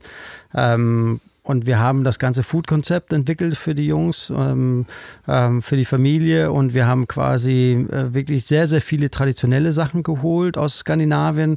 Ähm, ich bin mit den Köchen, die Hotel, äh, die, die, die, ähm, die, ganzen Küchenteams leitet, äh, durch Dänemark gefahren, habe mit denen in Dänemark gekocht. Ich habe denen gezeigt, äh, Norwegen, ähm, was wirklich da oben traditionell ist um das so, und das ist ja das, was so interessant ist, dass wirklich die Familie möchte das so echt und, und, und wirklich so nah an dem, was es ist, ähm, auch im Park haben. Das heißt, wir produzieren viele Produkte. Also es ist wirklich so, ob es jetzt selbst der Hering ist, ähm, was nach mein, nach mein Rezept in Dänemark quasi einer alten Tra- Tradition produziert wird, im Park geschickt. Wir lassen da oben das Brot backen.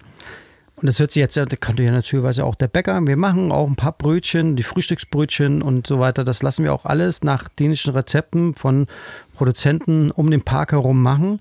Aber es gibt einfach von Sachen, das geht einfach nicht. Und deswegen haben wir das immer noch in Dänemark produziert, sondern wirklich ein richtig traditionelles Sauerteigbrot, was mit Zucker gestrichen wird. Ja, da ist Das auch ist wieder so gut. Und damit machen wir dann in der Bar gibt es halt keine Burger und so weiter und Pommes, wie man das dann von den anderen Hotels kennt, sondern ähm, da gibt es halt wirklich traditionelles Schmörbrüll.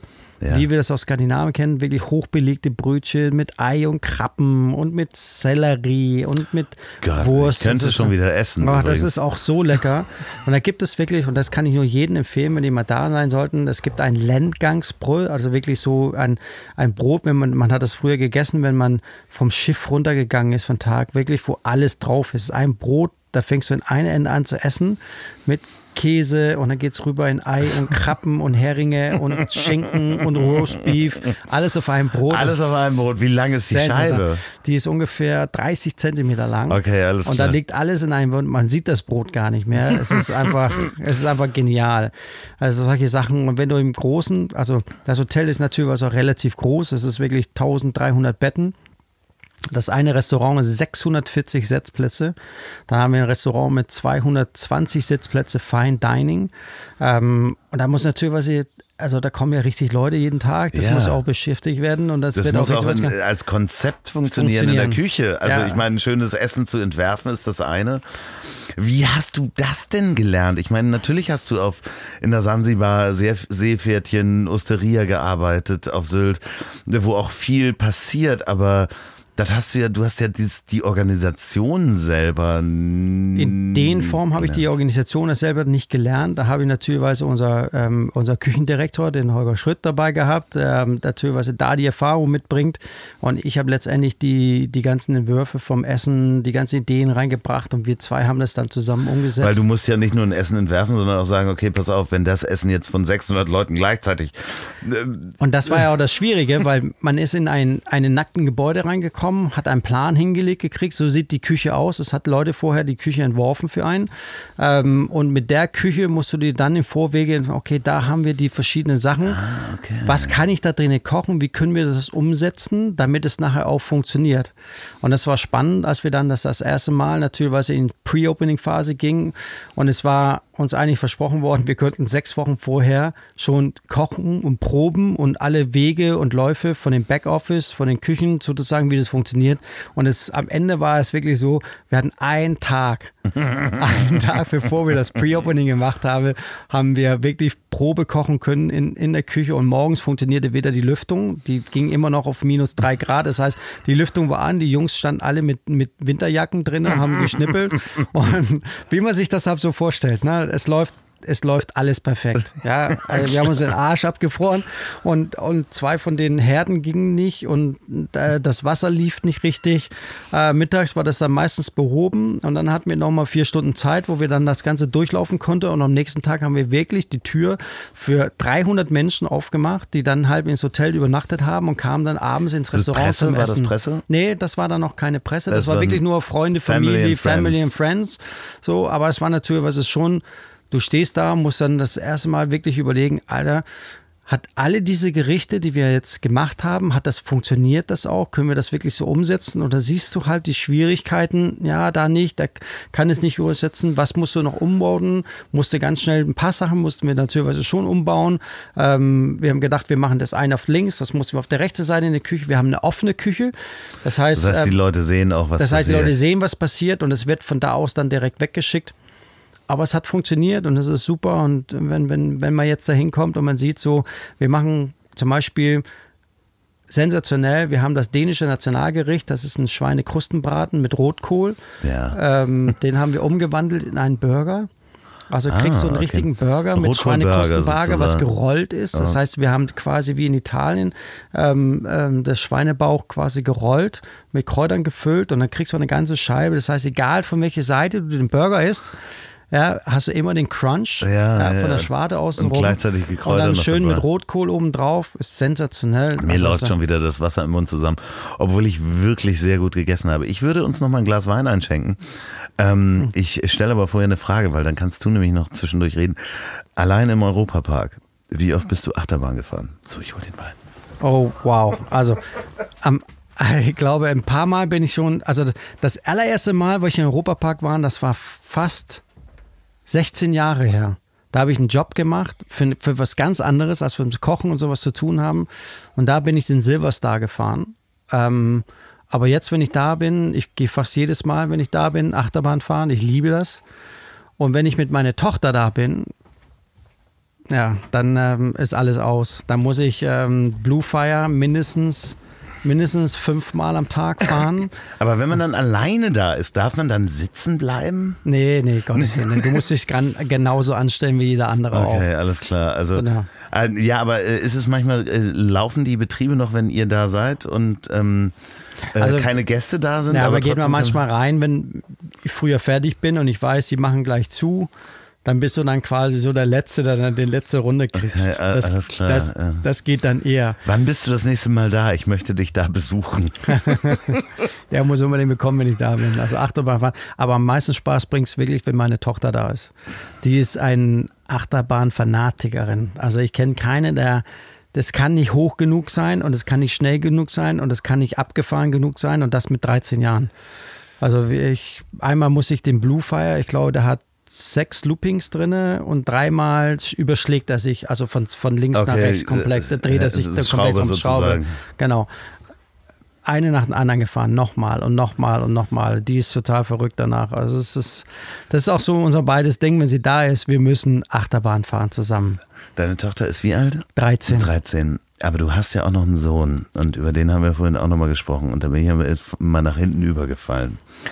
Er ist mittlerweile 18. Ja, und ähm, ist ein Star, ne?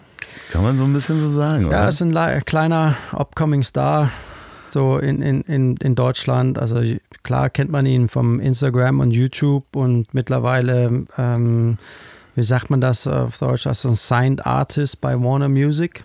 Ja, als Ähm, DJ, Ist ne? DJ, genau, der produziert und schreibt seine Musik selber. Mit Ja. 18. Und Entschuldigung, ich sag's mal ganz kurz, der hat irgendwie 450.000 Follower auf äh, Instagram, was einfach totaler Wahnsinn ist. Ja, krass. Aber seine Geschichte ist natürlich was auch schon krass. Ja, das, ähm, hat in der Boyband mitgemacht. Genau. Es hat alles natürlich schon angefangen. Mit neun Jahren ähm, hat er das äh, Disney-Musical Tarzan mitgespielt. Also den kleinen Tarzan hat Genau, er dann den kleinen Tarzan gespielt und das äh, Hier in neun- Hamburg. Hier in Hamburg, 99 Shows, ähm, fast über zwei Jahre. Und danach ähm, hat er ähm, vom Wunder von Bernd, hat er den Medien Matthias gemacht, den Song eingesungen, hat quasi die ganze Entwicklung von, der, von, von dem Stück mitgemacht. Äh, bis hin zu kurz bevor es auf die Bühne kam. Dann wurde der genommen für Pfefferkörner. Hat, äh, glaube der 13. Staffel mit Pfefferkörner mitgespielt. Da ist er der Niklas drin. 11. oder 13. Ich weiß es nicht Wie, mehr genau. wie ist das für dich als Vater, das so zu sehen? Weil, ich meine, du sagtest das vorhin, als Kind wolltest du auch ins Fernsehen und irgendwas mit Medien machen. Da kommen wir ja gleich nochmal drauf.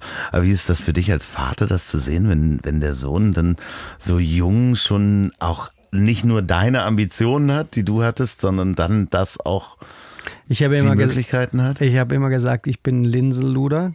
Ja, Ja. aber er wird eine richtige Linsenschleuder, das sage ich dir.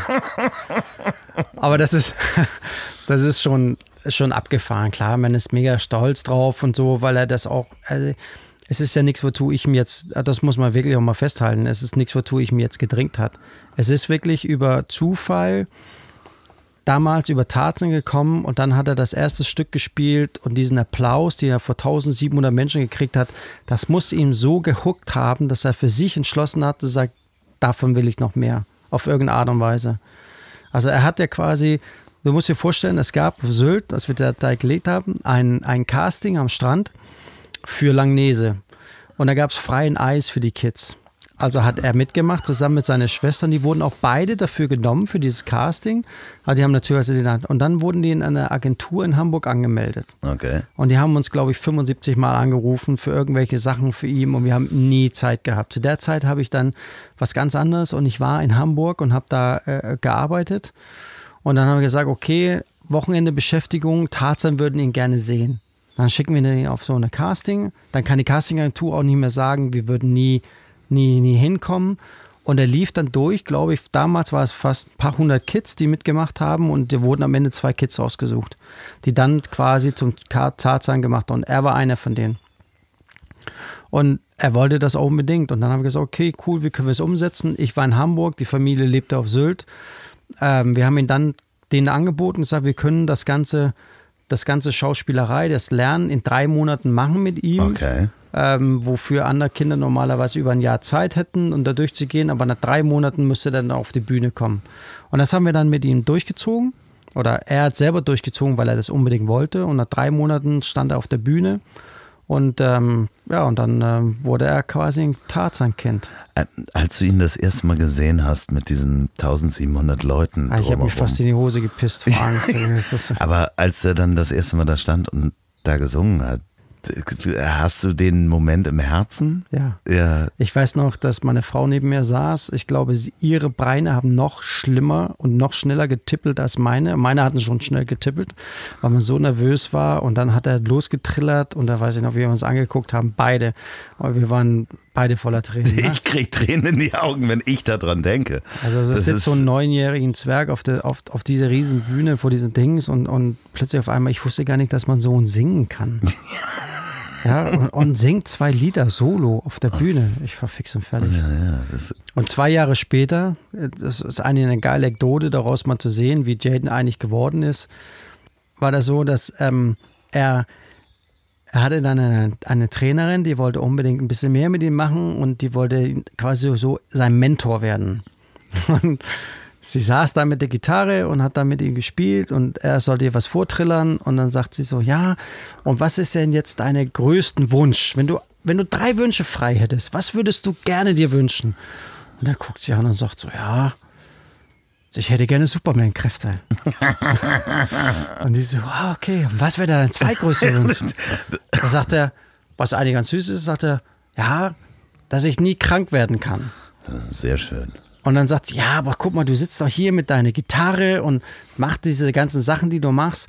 Was wäre denn, sag, gibt es was in der Richtung, was für dich immer wieder? Dann sagt er, ja, ich würde gerne ein Superstar werden. und sie hat nie wieder mit ihm zusammengearbeitet. Weil das war einfach sein Style. Er wollte einfach ein Superstar werden. Das ist einfach sein Ding. Und der ist halt, der ist halt ein Rock'n'Roller, der ist halt ein Bühnen, der ist eine Rampensau. Und er ist jetzt 18 und tourt Ja. durch die Welt, hat ähm, als DJ, äh, hat Bookings, aber zwischendurch war er noch mal in der Boygroup, ne? Genau, der ist dann mit 14,5, na, dann ist er für eine Boy, Boyband gecastet worden, ähm, ist nach Amerika gegangen und war bisschen über zweieinhalb Jahre in Amerika in der Boyband. Aber deine Frau ist mit, mitgekommen. Genau, meine Frau ist mitgegangen. Die hatten, also die waren zwei Mütter, die vor Ort quasi für die Band gekocht haben. Die waren fünf Jungs, die haben unten gelebt, oben haben die Mütter gelebt und die quasi, das waren die Bandmoms. Die haben dann für die Kids gekocht, gewaschen und waren eigentlich immer da. Er war eigentlich nie in der Zeit alleine. Klar waren wir als Familie super viel getrennt, aber er war letztendlich immer, war sie da. Ich war auch eine Zeit lang da, ähm, habe für die Jungs gekocht und so, aber letztendlich haben die die immer darauf gepasst. Es war immer jemand bei ihm.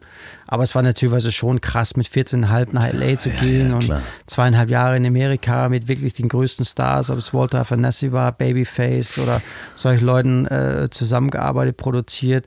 Schade war es halt, dass es am Ende nicht funktioniert hat, wirklich, weil die verschiedenen Management und Sponsoren sich alle in, den- in den Haaren hatten und sich irgendwie nicht so richtig konnte. Darunter mussten die Kids, äh, haben die eigentlich einfach gelitten, weil die waren talentiert, die waren super. Wie siehst du das? Ich hatte den äh, Florian Wahlberg hier. Der ist mit 17 damals in der erfolgreichsten deutschen Boyband immer noch Bed and Breakfast gewesen. Die sind ja auch durch Japan getourt und so weiter. Heute macht er diese Elektroroller. Wir haben vorhin drüber gesprochen. Der spricht auch in einer Folge darüber. Und äh, wie siehst du das? Weil der dachte ja auch mit 17 als Superstar, der dann auch Weltstar mehr oder minder war, weil die ja auch dann in Asien so erfolgreich waren. Und der, er dachte, er hat das alles im Griff. Es kam unglaublich viel Geld rein. Der ist halt dann mit 18 hat er sich vier Autos gekauft, weil er meinte, das wäre das Richtige. Irgendwann ist, äh, kam der Erfolg, war nicht mehr da und er hatte natürlich äh, auf großem Fuß gelebt. Ähm, wie kannst du da als Vater helfen? Also gerade siehst, wie der durchstartet. Wie kannst du dem Bodenhaftung geben? Das ist natürlich immer schwierig. Ich glaube, die meisten Leute und viele Freunde und Leute, die um uns herum gelebt haben zu der Zeit, wo wir das dann zugelassen haben, haben alle mit dem Kopf geschüttelt über uns als Familie und gesagt, ihr habt nicht alle Tassen im Schrank. Ähm, mir war das immer wichtig und auch meine Frau, ähm, dass, dass Jaden genau das machen konnte, was er, auf, was er wollte. Und er wollte das.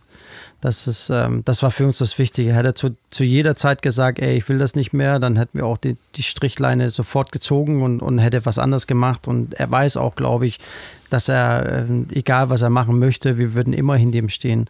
Aber ich glaube, das, was am, am wichtigsten für ihn ist heute auch und für uns ist wirklich dieses als Familie. Ne? Wir sind als Familie sehr, sehr eng, stehen sehr, sehr nah aneinander und ähm, wir sind, sind sehr nah aneinander. Und die Branche generell tut das, also die mögen das überhaupt nicht, weil wir sehr, sehr viel, er braucht uns, glaube ich. Ähm, Liebe Grüße, Also, Jaden. ja. Der hört es vielleicht. Ähm, Ähm, ich weiß, dass er gerne uns dabei haben und wir unterstützen ihn natürlich mit dem, mit dem, was wir können und mit unser, äh, mit unser Know-how äh, dahinter.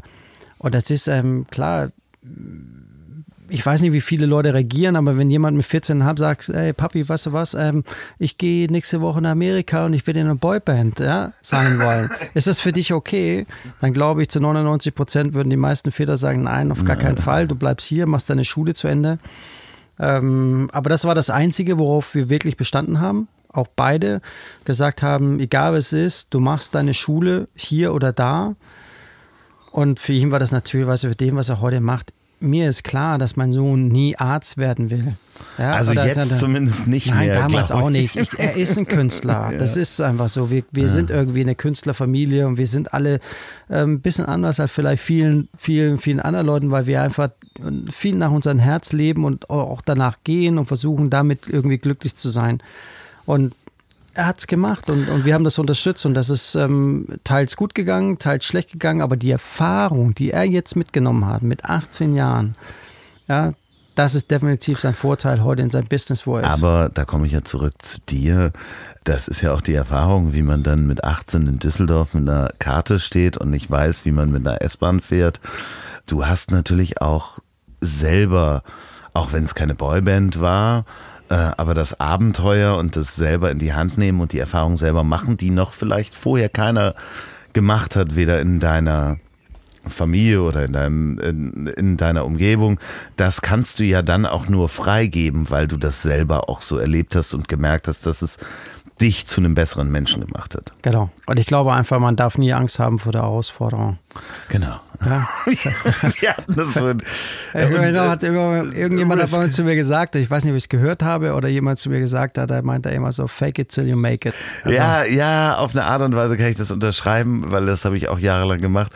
Aber ähm, im Grunde muss das Herz muss dafür einfach stimmen. Das geht ja bei dir auch noch weiter. Du bist ja auch du hattest vorhin im Vorgespräch so schön gesagt, als äh, kleines Kind wolltest du, sagtest du, ich will ins Fernsehen, ich will hier in diese Kiste rein, in die ich äh, gucke. Das kam dann ja auch irgendwann, ne? Also du hast dann. Äh, ja, der Weg war definitiv länger, als ich gedacht habe. ja, aber und ging über Surfen und Fotografieren und in der Küche stehen und Projekte machen. Aber all diese Sachen, ich kann nur sagen, all die Sachen, die ich gelernt habe, hat alles natürlich dazu geholfen, dass ich heute da bin, wo ich heute bin. Ähm, ja, klar, mit zehn Jahren wollte ich unbedingt Schauspieler werden. Ich wollte wie Dirk Pesser, ich wollte Komödien drehen, das war mein totales Ding. Ähm, ich habe äh, Theater gemacht, als ich Kind war. Ähm, aber ich habe immer diesen Druck gehabt. Leute haben mir gesagt, du kannst nicht lesen und schreiben, also kannst du auch kein Schauspiel machen. Mhm. Und ich glaube, das ist ähm, eigentlich der falsche Weg und das ist eigentlich das, was ich auch versucht habe, meinem Sohn beizubringen, ist, er, er war kein guter Sänger im Anfang. Aber das ist trotzdem kein Grund, nicht danach zu gehen und es gut zu werden. Ein Justin Bieber, ein, ein äh, Justin Timberlake, das waren nie die besten Sänger. Robin Williams, die waren nie die besten Sänger. Aber die haben dran gearbeitet. Und wenn du bereit Passion. bist, genau, wenn du diese Leidenschaft dabei bringst und du bereit bist, dafür zu arbeiten und was dafür zu tun, dann kannst du das, was du, wenn es wirklich dein Herz ist, dann kannst du es auch erreichen. So. Wir haben vorhin darüber gesprochen, weil du es gerade eben im Nebensatz sagtest. Ähm, du kannst nicht lesen und schreiben. Du kannst lesen und schreiben, ne? aber du bist starker Legastheniker. Ja, ne? genau. Ja. Das heißt, die Schule fiel dir schwer, beziehungsweise irgendwann dann so schwer, dass es mit nach dem neunten Leben, also neunten Schuljahr, habe ich die Schule abgebrochen, weil es für mich einfach keinen Sinn mehr gemacht hat. Ja, und heute ähm, kannst du aber, du kannst lesen und schreiben, aber es ist nach wie vor. Ähm ich brauche ungefähr fünfmal so lange eine Seite zu lesen wie jemand anders und nach zwei Seiten ist mein Kopf auch so voll, dass ich eigentlich am liebsten gerne einschlafen würde. Ähm, das ist natürlich was, ähm, was anderes. Hast du dir einen Wecker gestellt? Sag mal ganz kurz. Nee, es ist ein. Äh, wir bekommen also, einen Anruf. Ich habe vergessen, mein Telefon auszusetzen. Das macht nichts, ne? das macht nichts, das ist kein Problem. Ich dachte schon, irgendwas ist am Mobil und brennt. Nee, nee, nee, nee. Also, das ist natürlich klar, das ist, ähm, es ist ein Ding, was mich gebremst hat in Anfang und das habe ich versucht, meine Kindern beide beizubringen. Es gibt keine Grenzen. Ja, wenn es wirklich was gibt, was ihr wollt, dann könnt ihr das auch erreichen. Mein Weg war ziemlich lang. Es hat ungefähr äh, 38 Jahre gedauert, äh, bis ich da gelandet bin, wo ich als Jugendlicher oder als Zehnjähriger äh, irgendwo hin wollte. Ähm, ich wollte gerne Fernsehen machen. Ich fand das super spannend. Und, ähm, Aber ich, ich, ich muss noch mal auf eine Sache zurückgehen, weil ich bin ja auch Legastheniker. Ja, eine andere Art von Legastheniker. Ich habe so eine Hand, äh, Gehirnkoordinationsschwäche, weiß manchmal nicht, welche, äh, wie der ein Buchstabe geschrieben wird und kriege halt nicht Silben durcheinander. Ich habe gemerkt, ich habe dadurch andere Fähigkeiten entwickelt. Ich habe dadurch, äh, und wenn ich jetzt zurückkomme zu, du merkst dir Gerichte, wie die gekocht werden oder sonst was, und wenn du dann natürlich das nicht gerne aufschreibst, weil hast du etwas anderes im Gehirn aktiviert, um es dir zu merken. Kann ich das so, ist das so richtig? Genau, ich kann mir gut Bilder merken. Das ja. ist für mich das Wichtigste eigentlich. Ich kann mir gut, wenn Sachen aufgebaut werden, wissen, wie das nachher steht. Und ich kann mir unheimlich gut Abläufe merken. Das ist natürlich also auch ein super Vorteil in, in, in der Sachen, die man, man mir jetzt macht. Aber ich glaube, für mich war das einfach dieses, ähm, was ich auch eigentlich jeden nachlegen kann und auch gerade meine Kinder versuche beizubringen, da keine Angst zu haben, ne? Berührung mit anderen Menschen zu haben und auf andere Leute zuzugeben. Es geht um ein gewisses Selbstbewusstsein, wenn du die mitbringst am Tag und ein gewisses ja, Dankbarkeit für dem, was du machst und Lust auf was zu haben und wirklich ein Ziel verfolgst, dann kannst du es auch schaffen. Ich bin auf der Insel gekommen, auf Sylt, habe in der Gastronomie gearbeitet und für zu der Zeit war es wirklich nur, ja, ich habe gekellnert. Ich habe zu der Zeit noch gar nicht groß gekocht. Ich konnte gut kochen, man muss auch wirklich sagen, ich habe gelernt, tief zu kochen durch meine Oma und meine Mutter. Ähm, ich habe mit denen vom Kindhaus aus immer, immer sehr, sehr viel gekocht und ich glaube auch, dass es das ist, was jeder gute Kocher braucht heutzutage. Es gibt sehr, sehr viele gute Handwerker da draußen und Leute, die das ganz toll machen, aber es gibt halt nicht viele, die es gelernt haben, wirklich von der Basic auf eine gute Soße zu kochen und wissen, wie man tief kocht, um halt geilen Geschmack reinzubringen. Mhm. Wenn du das kannst, dann ist alles andere eigentlich ziemlich easy, darauf aufzubauen, in Ideen, wie das Schnitt sein sollte, wie das aussehen sollte, etc. Das kommt alles dazu. Aber wenn du, wenn du nicht weißt, wie du, wie du Geschmack in Essen reinbringt, dann kannst du noch so gut ein Handwerker sein, es wird nie geil werden, weil der Geschmack einfach fehlt. Es sieht zwar alles toll aus. Oma und Mutti sind die besten. Äh, also ich kann es auch, äh, schöne Grüße an meine Mutter, die hört es auch hier äh, jeden Donnerstag. Auch die hat mich zum Kochen äh, gebracht und äh, es wurde einfach anders gekocht damals. Ja. Es wurde einfach viel mehr mit Leidenschaft und viel mehr mit Zeit. Das darf man auch ja. nicht vergessen. Wir haben alle heute diese Zeit gar nicht. Damals wurde, da hat man sich Zeit genommen. Ja. Man hat die Knochen noch aufbewahrt, dann hat man eine geile Soße rausgemacht und das wurde dann zwei Tage später dann über den Braten rübergegossen.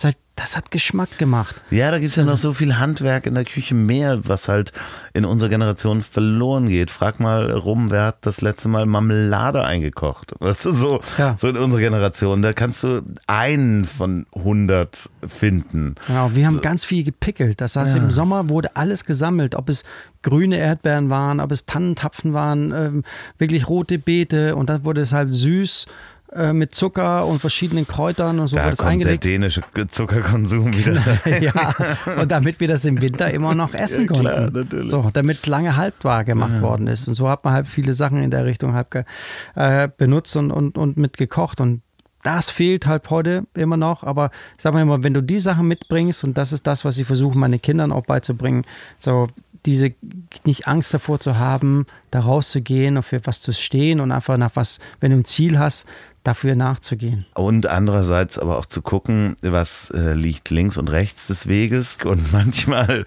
äh, kann man sich was vornehmen, aber ist äh, die linke oder die rechte Abzweigung ist vielleicht der richtige Weg.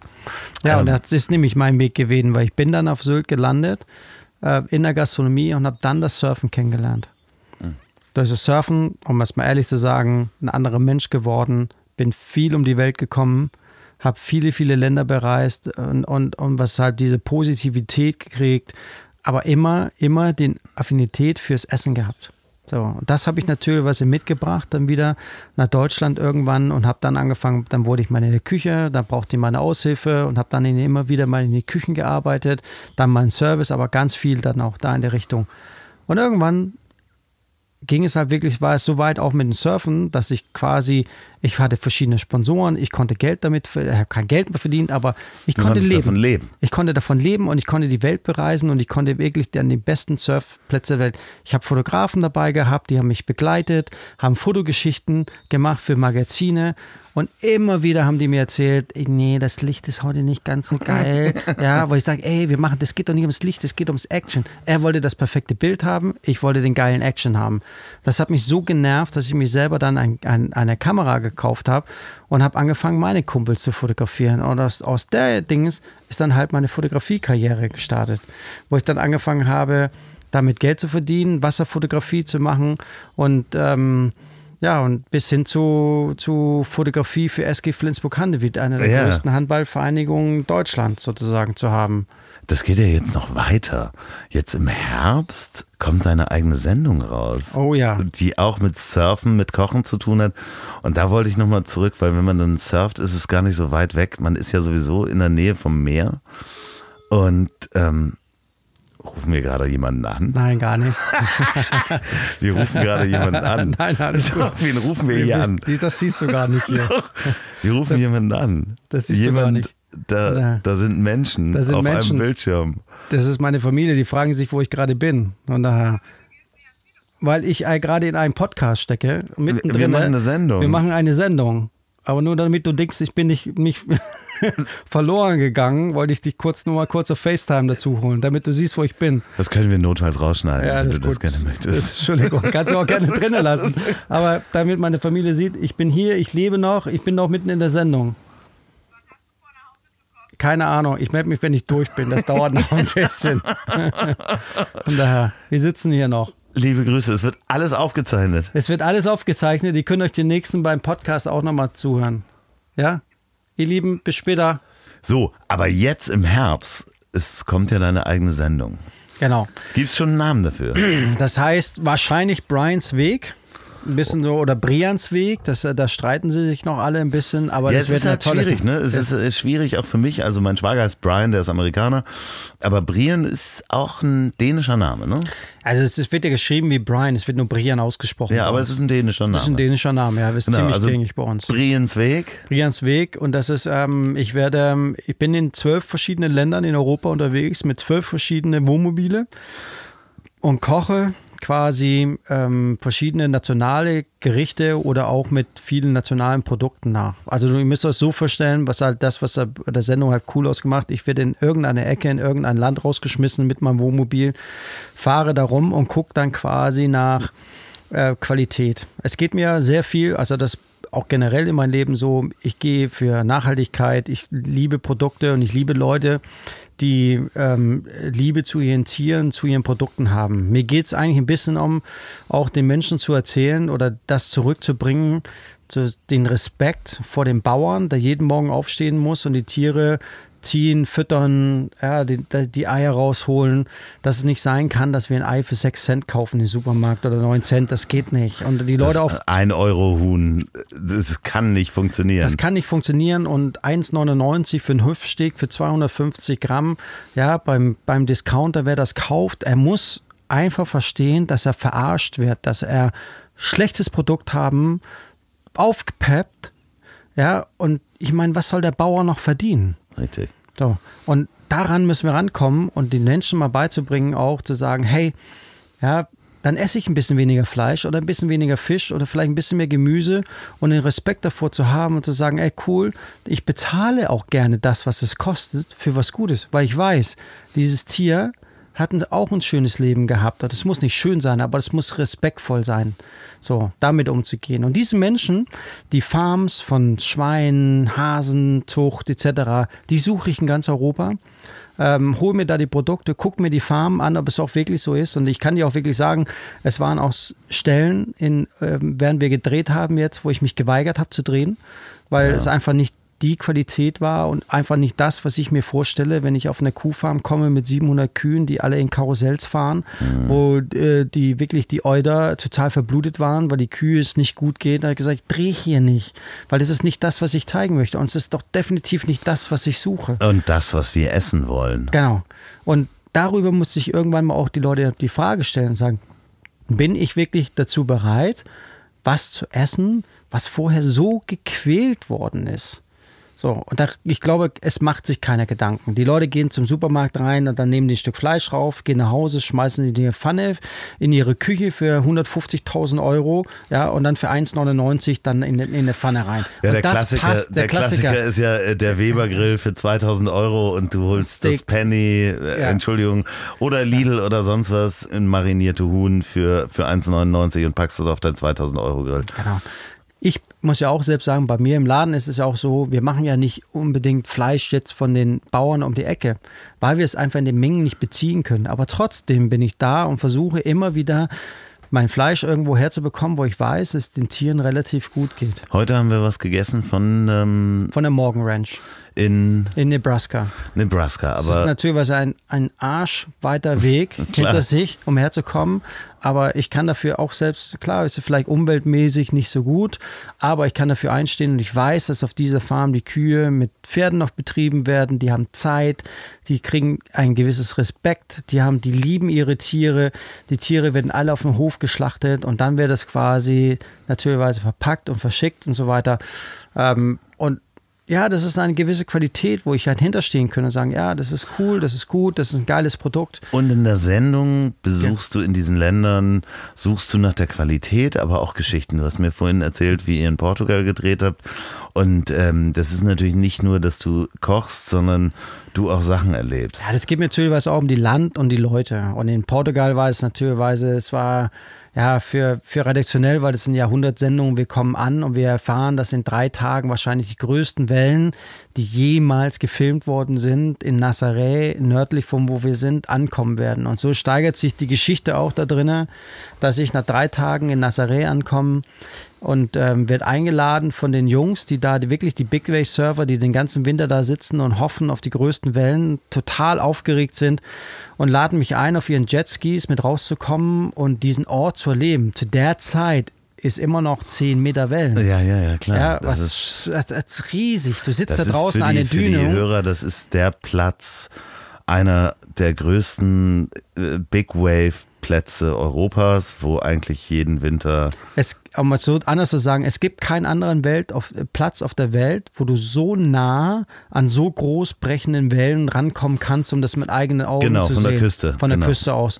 Und das ist ein ganz, ganz besonderer Ort und die Jungs laden mich ein, ähm, damit rauszufahren und Jetski und uns vor Ort zu erleben. Und wir sitzen dann quasi hinter diese Dünung und du siehst die Felsen und, und oben diese alte Kirche und so weiter. Du bist, es ist total majestätisch, was Besonderes. Auf einmal dreht der Hugo Wow um zu mir und sagt dann, ja, ähm, äh, auf sein gebrochenen Englisch, also falls du reinfällst, mein Freund, dann weißt du, entspann dich und genieße es. Und ich gucke ihn an und denke, was willst du mir jetzt sagen? Bei und dann so gibt er Gas. 20 Meter Welle einfach. Gibt er Gas und auf einmal schreit er, guck hinter dir, guck hinter dir. Und ich drehe mich um und ich sehe einfach diese riesen Welle hinter mir brechen. Und er fährt mit dem Jetski davor und dann habe ich mich natürlich nachher auch ein bisschen sicherer gefühlt nach zwei, drei Wellen, aber die sind dann in den Wellen mit uns gespielt, immer den Wellenzahn wie, dazwischen wie groß gefahren. sind die Wellen? Die waren zehn Meter, als wir draußen waren. Okay, das ist einfach mal ein Haus, ja, das, das ist, hinter dir zusammenfällt. Das ist unglaublich. Das war, das war Wahnsinn. Das war echt Wahnsinn. Und es kommt im Herbst, diese Sendung, den Sender darfst du noch nicht nennen, ne? Nein, den darf ich noch nicht nennen, aber ähm, im Herbst geht es online. Ich würd, ihr könnt natürlich auf meine Seiten, sobald ich darüber sprechen darf, dann, dann wird es ich auch werde auch darüber berichten. Und ähm, was natürlich was es total besonders war an dem Tag, gerade bei der Folge ist, dann am nächsten Tag surft der Hugo Wow, auf den ich auf seinen, seinen Jetski gesetzt hat, der surft eine 34 Meter große Welle.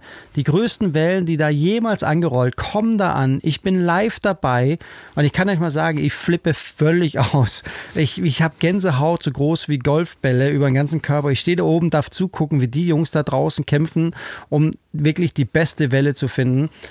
Es wird leider Hugo nicht zugeschrieben als die größte Welle jemals gesurft, weil er konnte die Welle nicht bis zum Tal surfen, sondern weil er so ablandiger Wind war, wurde da wieder über die Welle Lippen immer wieder rübergedrückt. Die konnten gar nicht rein. Aber er war auf die Welle drauf. Es war ein unglaubliches guckt Szenario. Euch mal, guckt euch mal Wellen, Big Wave in Nazaré an.